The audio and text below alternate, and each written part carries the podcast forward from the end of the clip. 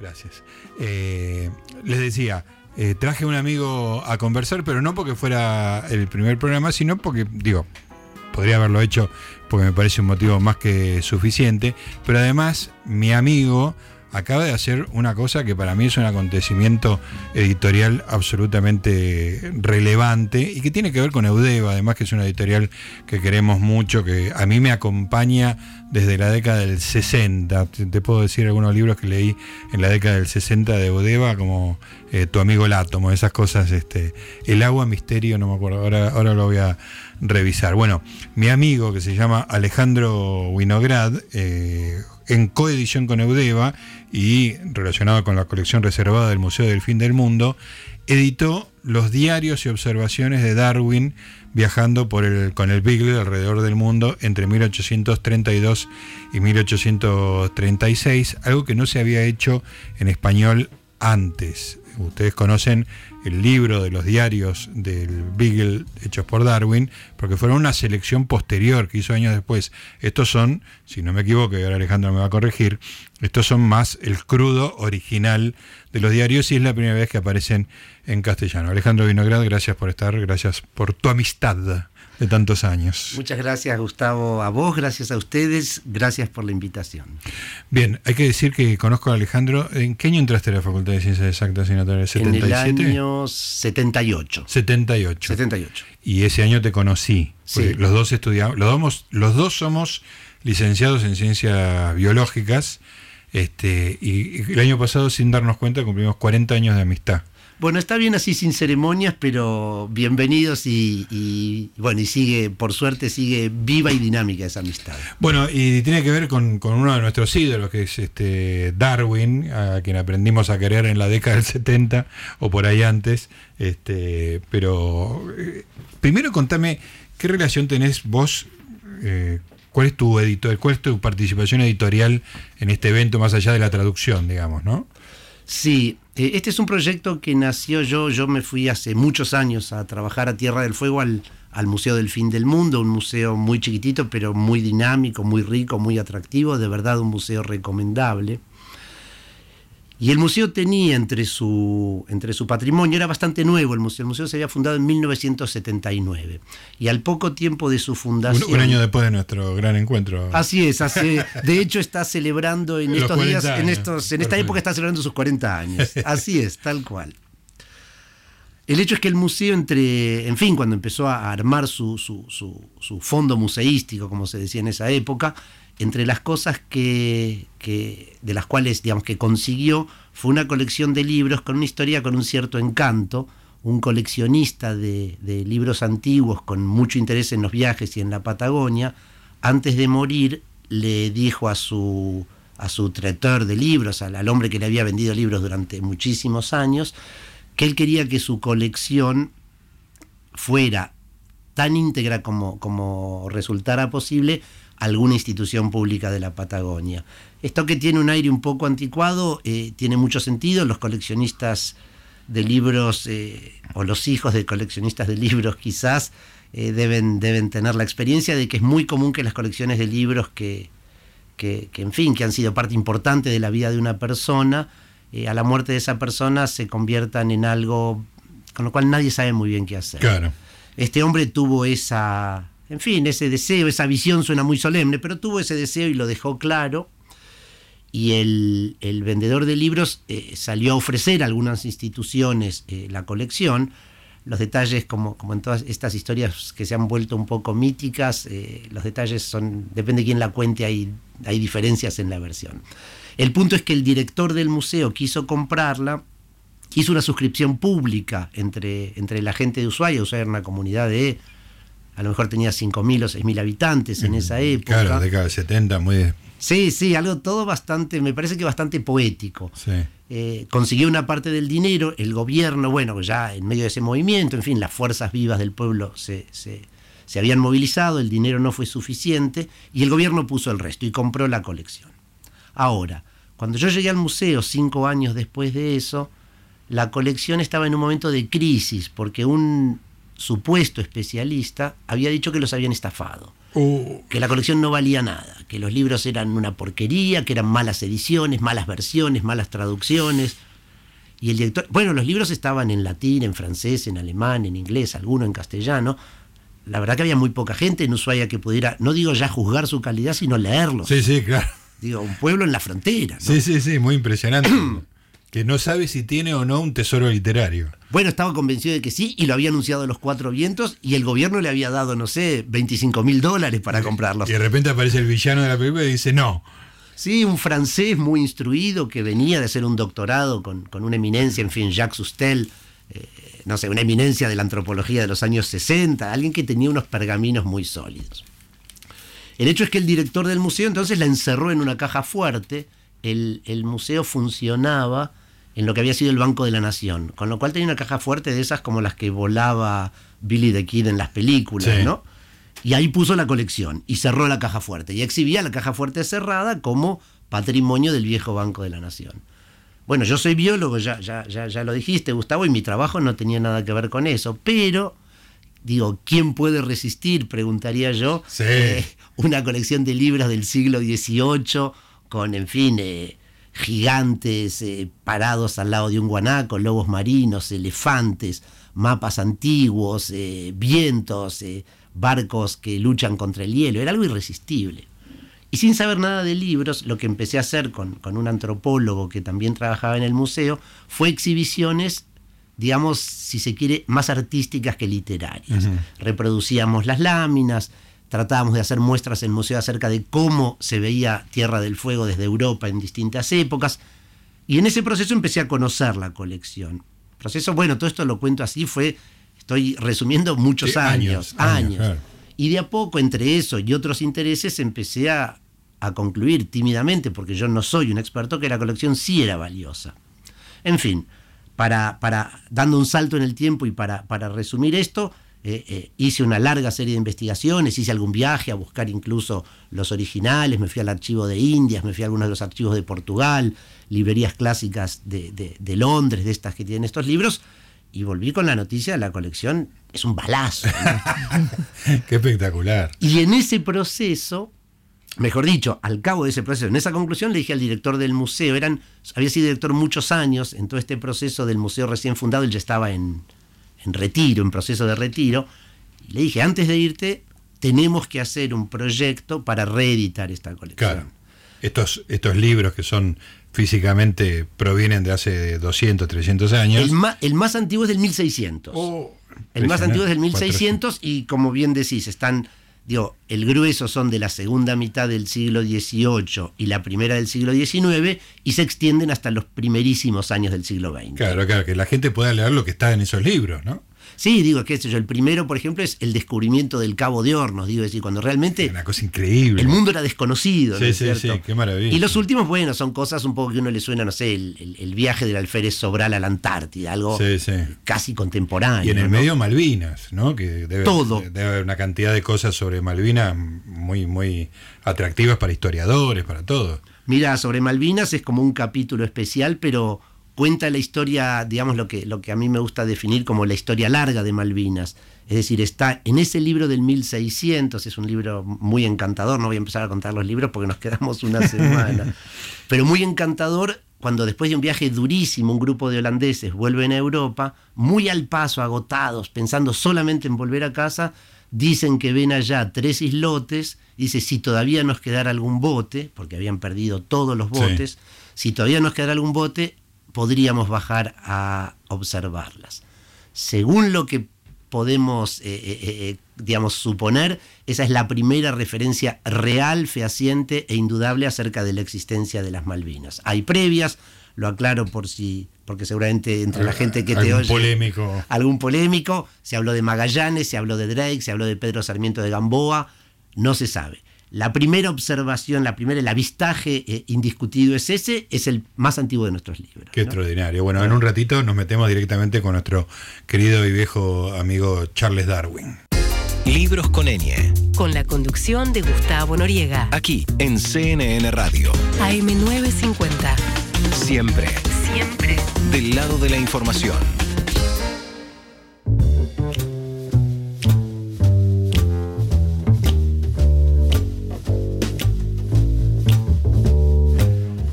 2021, estamos en CNN Radio, estamos en Libros con Eñe, 0 a 0 Independiente San Lorenzo. Pues tengo un problema, no me traje los anteojos de lejos, así que mis pruebas de vida de que estamos en vivo eh, dependen un poquito. Me dice que sí, María, gracias.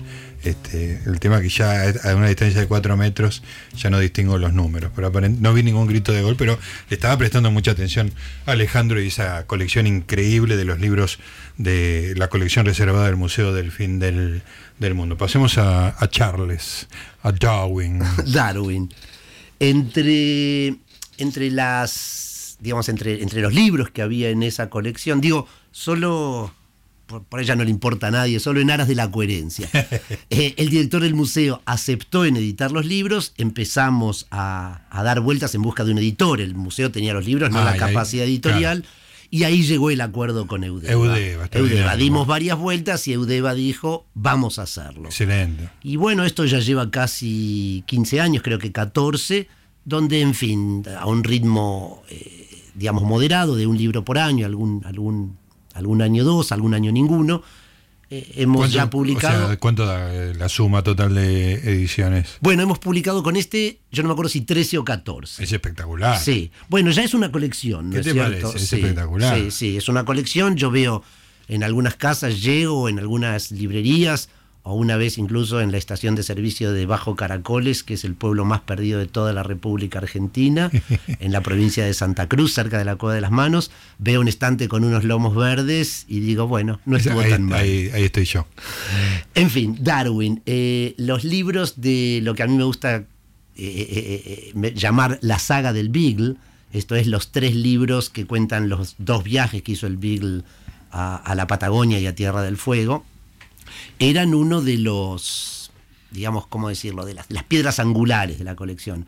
Una edición de, son cuatro volúmenes, eh, publicados en 1839 por la editorial Colburn, H. Colburn de, Inglaterra, en los cuales está el primer volumen, es el libro escrito por, por el capitán Robert Fitzroy, pero firmado por King, que fue el comandante de la primera expedición. Fitzroy fue un oficial que se incorporó después a esa expedición. La primera expedición no lo tenía Darwin entre No, la primera expedición es de 1826 a 1831.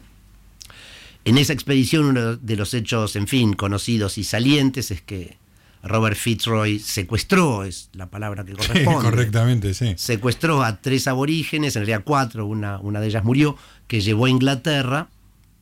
Y cuando llegó a Inglaterra, entre muchos otros motivos, empezó a, digamos, entre muchas otras cosas que pasaron, una de ellas fue que Fitzroy consideró que había cometido un error, que el que tenía que devolver a esos aborígenes a Tierra del Fuego, y en ese marco, y en el de naturalmente toda una serie de hechos más formales, se se inició la segunda expedición del Beagle. O sea que uno de los objetivos de la segunda expedición son expediciones que estamos hablando de la vuelta al mundo. La primera no, dio la vuelta al ah, mundo, la de King, no, la de King no dio la vuelta al mundo, la segunda de Fitzroy dio la vuelta al mundo. Pero eh, uno de los objetivos de la segunda era devolver a estos patagónicos a su territorio natural. Sí, a un punto tal que Fitzroy, que era un hombre bueno, era un hombre de buena familia, rico y no rico según el momento, pero él estaba en proceso cuando, cuando no podía, estuvo haciendo gestiones para que le, para que le autorizaran la expedición, el, almirantazgo era un oficial de la, de la, de la Armada, y como la autorización se demoraba, él eh, contrató un barco para, para, llevarlos a costo propio, digamos. Él, sentía culpa de haberlos eh, sacado de su lugar natural.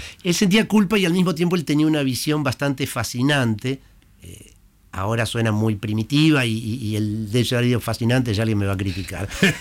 Él decía que estos, que estos, estos aborígenes, estos indios, una vez civilizados y cristianizados, iban a ser algo así como la base a partir de la cual los europeos pudieran encontrar refugio en Tierra del Fuego y la, la cristiandad pudiera empezar a difundirse entre los Patagonia, claro. Es decir, tenía un sentido práctico. estamos hablando del apogeo del imperio británico, digamos, ¿no? Bueno, eh, te diría que eh, estas expediciones forman parte del proceso de construcción de ese apogeo, ¿no es cierto? Es decir, eh, para ponerlo en términos históricos, las expediciones son algo así como victorianas tempranas, por así decirlo, ¿no es cierto? Pero bueno, el mundo es nuestro, ¿no? El mundo, el mundo era de ellos y se estaba haciendo cada vez más de ellos. Y de algún modo el objetivo más formal de la expedición de Fitzroy, la segunda expedición, estaba vinculado con eso. Es decir, eh, King había hecho un relevamiento muy, muy meticuloso de la Patagonia Austral y de Tierra del Fuego, pero Fitzroy consideraba que se podía hacer más todavía. Esta es la segunda expedición, y el libro de la segunda expedición lo escribió, lo escribió Fitzroy y lo firma Fitzroy, digo al paso que es un muy buen escritor y que el libro es encantador. Sí, eh, yo tengo, te quiero hacer un reclamo público que no tengo el primero, tengo el segundo, tengo el de la primera expedición, tengo el de Fitzroy, tengo este el de Darwin.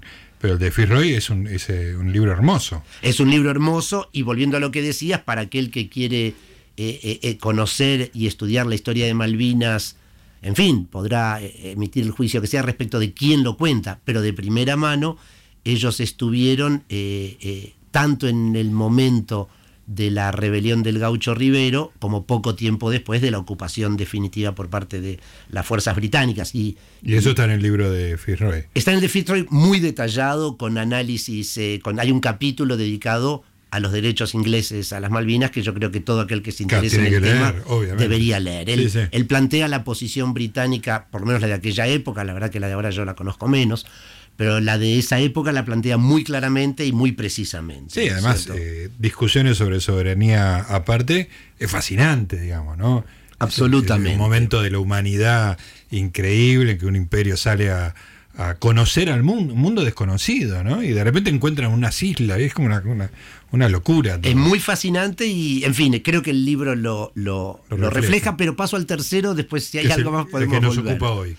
El tema es que en la primera expedición, en la expedición al mando de King, el comandante del Beagle, el Beagle en la primera expedición era la segunda embarcación, la, embarcación, la nave capitana era la Adventure, que era donde iba King naturalmente. El comandante de la otra nave se deprimió y se suicidó.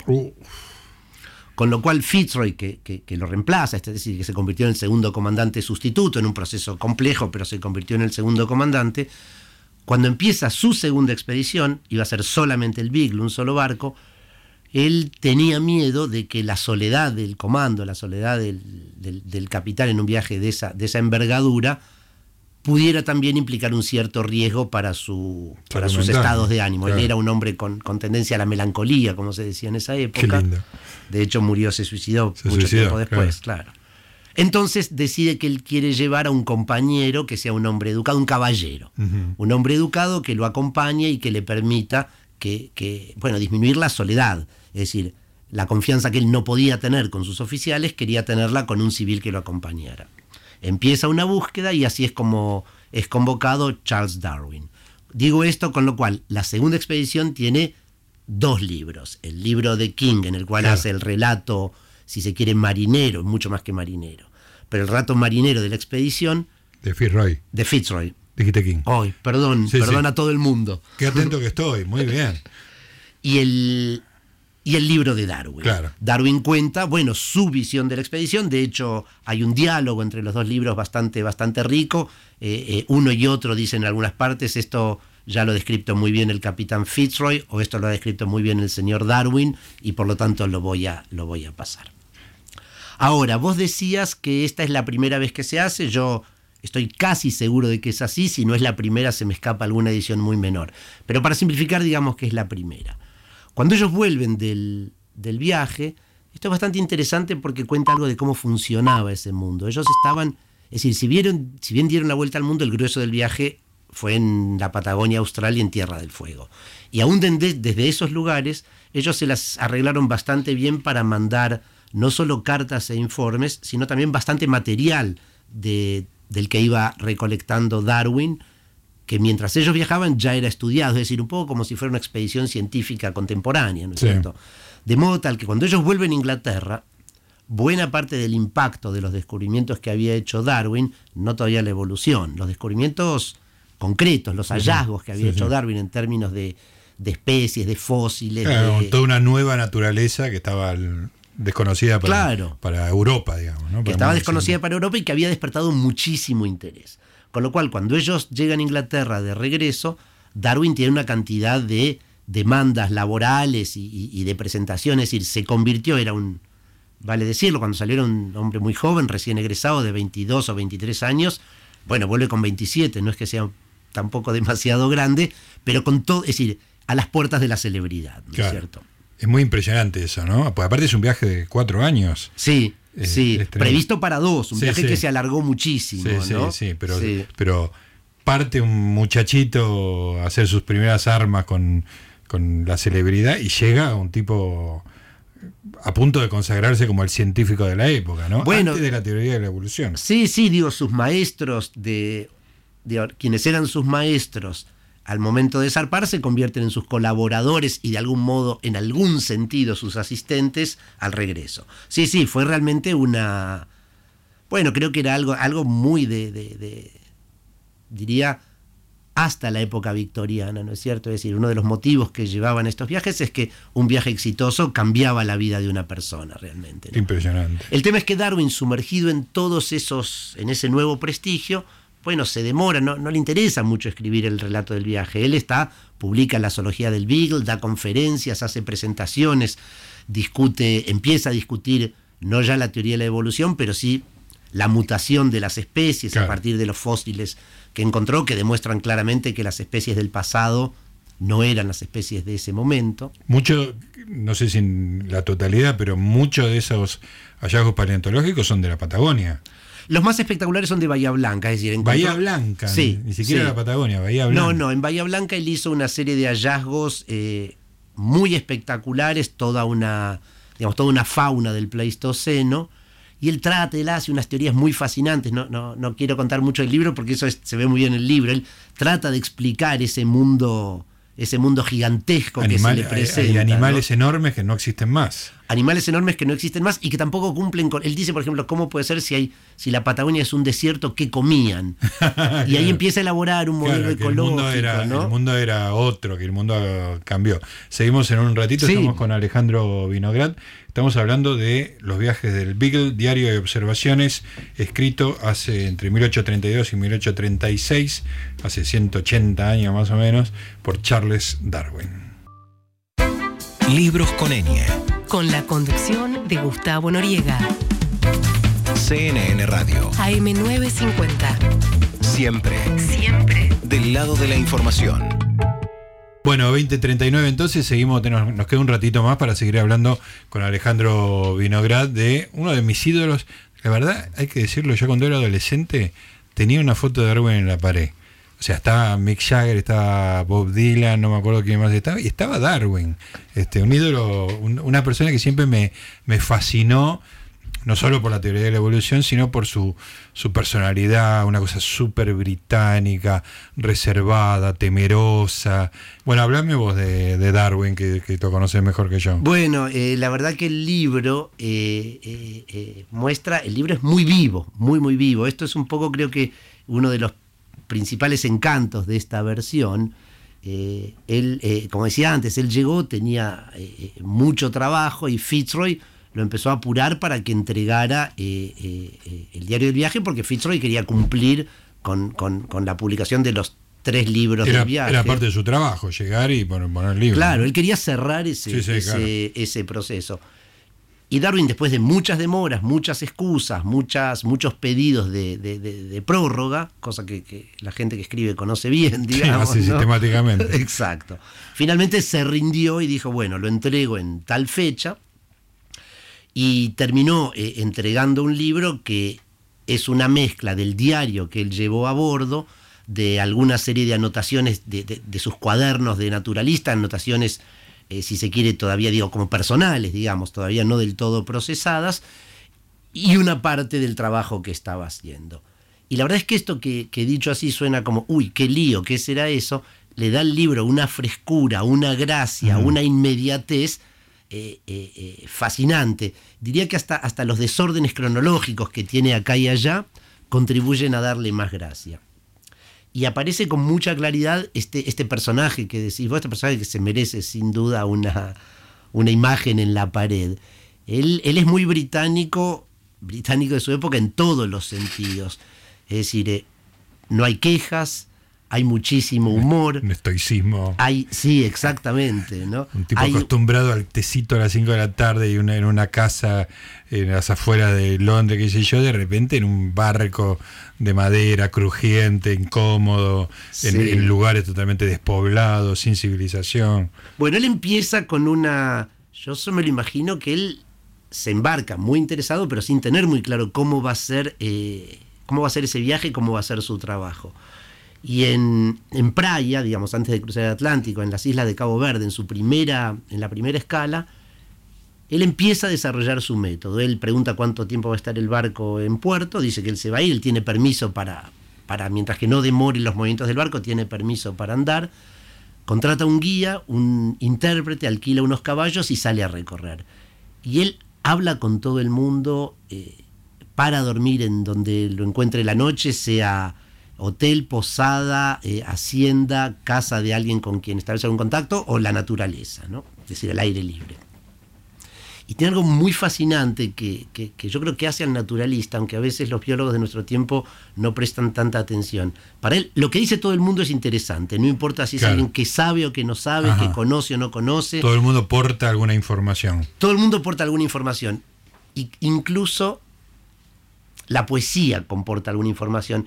Él hay lugares que describe y él dice que él no entiende por qué, pero que la luz, el brillo, la bruma, los sentimientos que genera ese lugar eh, forman parte de lo que lo diferencia de otros. Y él con todo eso... Y, tiene que dejar registro de eso también. Muy preciso, muy logrado, muy simpático y muy humano, ¿no? Sí. Y con eso, va, digamos, realmente él va construyendo un mundo. Esto que hace, que hace en Praia, lo hace, después ya lo hace, lo convierte es gracioso, uno lo ve cada vez más canchero, ¿no es cierto? Qué lindo. En Brasil lo ves crecer a Darwin, ¿no? Lo ves crecer, lo ves aprender, lo ves tomar con humor. Bueno, en Argentina, digo, esto sí, no voy a contar mucho porque es para el libro, pero él cuenta unas historias desopilantes de, de sus encuentros con los gauchos, con los, con los hacendados, cuando él va a visitar a Rosas, al ejército de Rosas. La historia de él con Rosas es extraordinaria. Es espectacular y el, y el respeto mutuo que se tienen, ¿no? Sí, sí de un momento una sospecha y le dicen, pero, pero ¿cómo? Dice, le dice un, hacendado en Chile, ¿no es cierto? ¿El rey de Inglaterra es tan poderoso que manda a un señor al otro mundo a juntar mariposas? Sí, dice él. Eso es imposible. Acá hay algún gato encerrado. En fin. Y él todo eso, él todo lo pasa, digamos. ¿no? Es decir, eh, nada de eso lo, lo hace perder eh, eh, ni la bonomía ni el buen humor. Él describe, no sé, en Malvinas hacen un viaje, un viaje a caballo con unos gauchos, un recorrido de, la mitad norte de la isla Soledad, de la, de la Malvina del Este, y él cuenta las noches que pasan, eh, digamos, durmiendo prácticamente en ese suelo empapado, turboso, sin poder hacer fuego, eh, casi sin poder dormir. Bueno, como una curiosidad, ¿no es cierto? Nunca hay una queja, nunca hay un problema. Es muy encantador, ¿no? Sí. Escúchame, ¿está la, su visita a las islas de eh, no, Pascua no, es eh, las Galápagos. Las Galápagos. Las Galápagos, donde él distingue que cada isla tiene un pinzón con el pico de una determinada manera que es distinto al de otra isla, este, que eso le empieza a hacer carburar en la mente que hay algo llamado especiación, que hay algo, o sea, el, germen de la teoría de la, de la, evolución. Bueno, sí, sin pretender con esto cerrar un tema tan profundo y tan complejo, pero no puedo dejar de quebrar una lanza por la Patagonia porque lo que él ve en las Galápagos en realidad se hace especialmente rico e informativo a la luz de lo que había visto en la Patagonia. la Patagonia le prepara el terreno para... Bueno, el, gran dilema de Darwin es, es decir, él, él sale, digamos, él, él, forma parte de la generación que quería encontrar leyes universales acerca de la naturaleza que permitieran armonizar la complejidad y la diversidad de la naturaleza con la existencia de Dios. Claro. De algún modo, a través de Gauss, eh, de Newton, de Leibniz, eh, en parte de Lavoisier, en algunas de las otras ciencias naturales, en la matemática, en las ciencias naturales, esto empezaba a tener algún sentido. Es decir, eh, Newton diría que más que nadie encontró un orden para, el, mundo el universo físico. Es ordenado. Claro, obviamente que hay alguien que determinó este orden, ¿no? El argumento del relojero, ¿no? El, argumento del relojero. Encontrás un reloj, eso implica que hay un diseñador. Claro, no importa si lo podemos ver, si lo conocemos, pero los relojes no aparecen un, de la un universo que no es caótico y azaroso, sino que sigue pautas matemáticas, evidentemente fue diseñado por alguien. Exactamente. Cosa digamos que hoy ponemos en duda, pero que tiene bastante sentido. Sí, sí, sí, para la, para la época era un razonamiento, era el sentido común. Era el sentido común. El tema es que Darwin, y uno lo ve, eso es muy, muy lindo, es muy atractivo en el libro, uno lo ve todo el tiempo tratando de encontrar esas mismas leyes para la naturaleza. Él es más geólogo que, que, biólogo al principio, en realidad, es decir, su forma. Era un naturalista, pero era más geólogo, pero sabe mucho de animales y es muy curioso, es buen observador. Ahora, y él lo que nota es que en la Patagonia, en América en general, pero en la Patagonia en particular, en grandes extensiones, las especies no cambian. Y, como habíamos dicho antes, y que tampoco son muy afines las características de las especies al, a las características del paisaje. Es decir, ¿por qué en África en una tierra más o menos desértica y tantos animales grandes, y en Brasil, con una naturaleza tan rica, los animales son chicos, por ejemplo. En fin, hay muchas de estas cosas, pero digo, él busca grandes leyes. Y en ese marco es que él ve en las Galápagos, bueno, no, acá es todo igual, está muy cerca, las distancias son pequeñas y las especies son distintas. Entonces, evidentemente, todo ese, digo, lo estoy haciendo un poco que se me permita, ¿no? Pero todo aquel proceso de buscar grandes leyes para grandes áreas, para grandes fenómenos, estaba equivocado. Acá el asunto va por otro lado. Va no de mayor a menor, sino de menor a mayor. Mm. Entonces, de algún modo, la contraposición entre lo que él ve en América y, insisto, en especial en la Patagonia, que es una tierra amplia y uniforme, y la enorme variedad, y uniforme en su, en su zoología también, y la variedad que ven las Galápagos, digamos, es en intentar explicar esa diferencia que según yo lo veo está el germen de la, de la teoría de la especiación y más adelante de la evolución. Contale a la gente, vos que te acordás los números y todo eso, ¿cuánto tardó después Darwin? Una vez que publica el diario de no esto, sino el que publica inmediatamente después del viaje y de la publicación del origen de las especies, ¿cuántos años pasaron? 20 años. 20 años. 20 años. Él publicó el, diario, el libro que es que el más conocido, El viaje del naturalista alrededor del mundo, es la traducción al castellano de la segunda edición de este libro, que es de, este es de 1839, él en 1845 se hace tiempo para, para reescribir este libro como él quería, con mucha menos información, porque la información está repartida en, en, otro, en otros materiales escritos, digamos, sobre todo las descripciones ya no están, y con mucho más orden y precisión. En 1899 ese libro se traduce al castellano y es el que conocemos. Pero ahora bien, entre ese 1845, cuando él publica el libro, y 1865, él fundamentalmente pasa por dos procesos. La elaboración de la teoría de la evolución y el miedo a publicar. el miedo, ¿es cierto? Claro, porque sabe que lo que tiene entre manos es terriblemente desafiante para lo que el sentido común.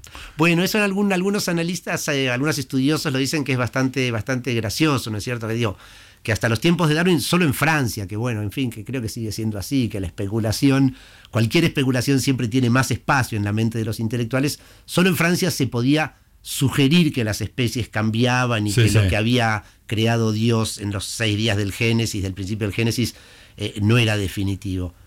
En Inglaterra eso no se podía. No se podía hacer. Cuando Darwin vuelve se puede tímidamente, pero lleva muchos años que, en fin, que él se decide a publicar ese trabajo, ¿no?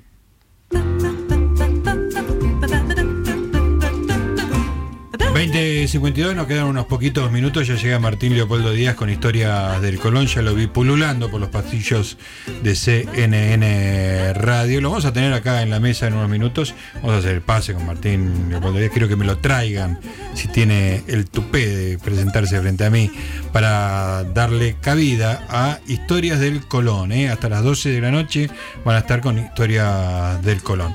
Nosotros mientras tanto, ah, mira, Alejandro, eh, estamos hablando de los viajes del Bill de Charles Darwin, un oyente, Enrique V, que supongo que será pariente de Enrique V, seguramente Enrique V himself, pero dice, nobleza obliga, tengo entendido que lo de Darwin fue en Punta Alta, no en Bahía. Es cierto, es cierto. Punta Alta, bueno, digo, fui Vos genérico. lo dijiste genérico. Sí, deben ser, eh, gracias Enrique, no sé, 15 o 20 kilómetros. por el apellido, Quinto. Quinto, Quinto o Habsburgo. Señor Quinto. Eh, él está efectivamente, él, está llegando a Bahía Blanca, eh, le señalan un lugar y ahí es donde hace las observaciones. Efectivamente es en Punta Alta, gracias por la precisión. Escúchame, ¿qué, ¿Qué otros libros tiene la colección reservada del Museo del Fin del Mundo, coedición con eh, Eudeva? Sabemos de esta, por ahora, trilogía, que es el libro de Fitzroy, escrito por King, de la primera expedición, el libro de Fitzroy de la segunda por Fitzroy. escrito por Fitzroy de la segunda expedición y lo mismo de la segunda expedición por Charles Darwin. ¿Vos dijiste que había un cuarto libro de eso? Sí, lo dije al paso. Eh, ese libro no lo vamos a publicar porque lo dije en honor a la colección. Es un libro de tablas y gráficos, digamos. Ah, son los anexos documentales con cada viento. es muy fascinante para alguna gente. Sí, sí, sí, pero es como demasiado. Sí. Pero ¿qué, otro, qué otras cosas? Ahí había uno sobre, sobre Malvinas, pero yo no sé si, porque vos tenés tu editorial y se me mezclan los títulos que tengo en casa. Sí, Un no, sobre viajes, de, sobre, una colección de relatos sobre Malvinas. Bueno, en realidad están vinculados varios de ellos, es decir, lo que hice, pero no lo desvío a mi, a mi, a mi editorial, que efectivamente hicimos una recopilación específicamente de textos, fragmentos que hablan de Malvinas. Como de modo tal, un poco como decíamos antes, tratando de presentar la historia larga. Las Malvinas no, no, no emergieron de la Tierra en 1982 ni en 1833, ¿no es cierto? Pero digo, volviendo a la colección y hablando de Malvinas, hay dos libros sobre, específicamente sobre historias de Malvinas muy fascinantes, que son el libro de Bougainville. Bougainville fue el responsable de la primera ocupación del primer poblamiento que tuvo las Malvinas, un proyecto privado de franceses y canadienses, acadianos, franco-canadienses, eh, que eso fue en 1763, si no me equivoco, y él después, bueno, le entregó, es decir, el, el, gobierno español le reclamó a Francia que desarmara esa colonia, él entregó la colonia, y de algún modo como premio, por así decirlo, el gobierno francés le dio fondos para un viaje alrededor del mundo. El viaje alrededor del mundo de Bougainville es uno de, los, uno de mis favoritos de la colección. Y hay uno muy específico, una derivación que es el libro del abate Don Pernetti, que fue el, ¿cómo es que se dice?, el párroco de esos colonos en las Malvinas. Él cuenta muy en detalle todo el proceso de, es decir, la vida de esos colonos franceses y canadienses en las Malvinas. Estos son dos libros, digamos, otro grupito, digamos, ¿no? Dos libros editados en 1771. Hay uno muy gracioso de un, de un pirata, George Shelbock, que dio la vuelta al mundo. Un pirata, un, él dice que es un corsario, él tiene una patente de corso muy discutible, ¿no? Eh, con la cual sale a hacer una expedición, le pasa absolutamente de todo. Es difícil saber qué de lo que cuenta es verdad y qué es mentira, pero es un libro eh, fascinante, ¿no es cierto? Viaje alrededor del mundo del Speedwell o algo así se llama, de George Shelbo, que es uno de los libros más graciosos de la colección. Eh, está el libro de Sobral sobre bueno, su presencia en la campaña sueca de 1903 y 1904. Polo Sur. Eh, no, ellos ah, fueron. Sobral, Sobral. ellos fueron a, a Snow Hill. Pasan por Malvinas, en fin, pero es el, inicio de la actividad antártica argentina. Es un libro de un mucho valor histórico. También un joven que, que sabe recorrer el mundo. Eh, ¿Qué otros libros? Eh, en, varios un, más. En, un minuto, porque ya estamos recibiendo a un amigo para hacer el pase correspondiente. Decime qué, qué te resultó de traducir es, porque vos, además de editarlo, hiciste la traducción entera de estos diarios. Este libro, este libro, sí, yo de algún modo, por, un, por el mismo afecto que decías vos que le tenías, eh, me ofrecí o pedí o me designé, que por suerte puedo hacerlo. las tres cosas al mismo tiempo. Para traducirlo y escribir el prólogo y las notas. Y bueno, nada, fue un placer enorme. La verdad es que alguna vez te lo conté en alguna conversación privada. Yo me levantaba muy temprano y trabajaba de 6 a 8 de la mañana, traducía y había días que traducía 10 páginas, había días que traducía media, había días que trataba de resolver alguna duda sobre, sobre un lugar o un término. ¿Y cuánto tiempo te llevó? Me llevó algo así como 6 o 7 meses, pero digo, más allá del trabajo, lo que más me acuerdo era la satisfacción con la que me iba sumergiendo en ese libro. ¿no? Eh, fue un placer, realmente fue un placer. Alejandro Vinograd, eh, amigo de hace 41 años, ahora lo sabemos con precisión. Bueno, gracias, eh, estuvo muy, muy bueno. Eh, un placer tenerte conversando acá como siempre, querido Alejandro. ¿eh? Bueno, muchísimas gracias a ustedes y...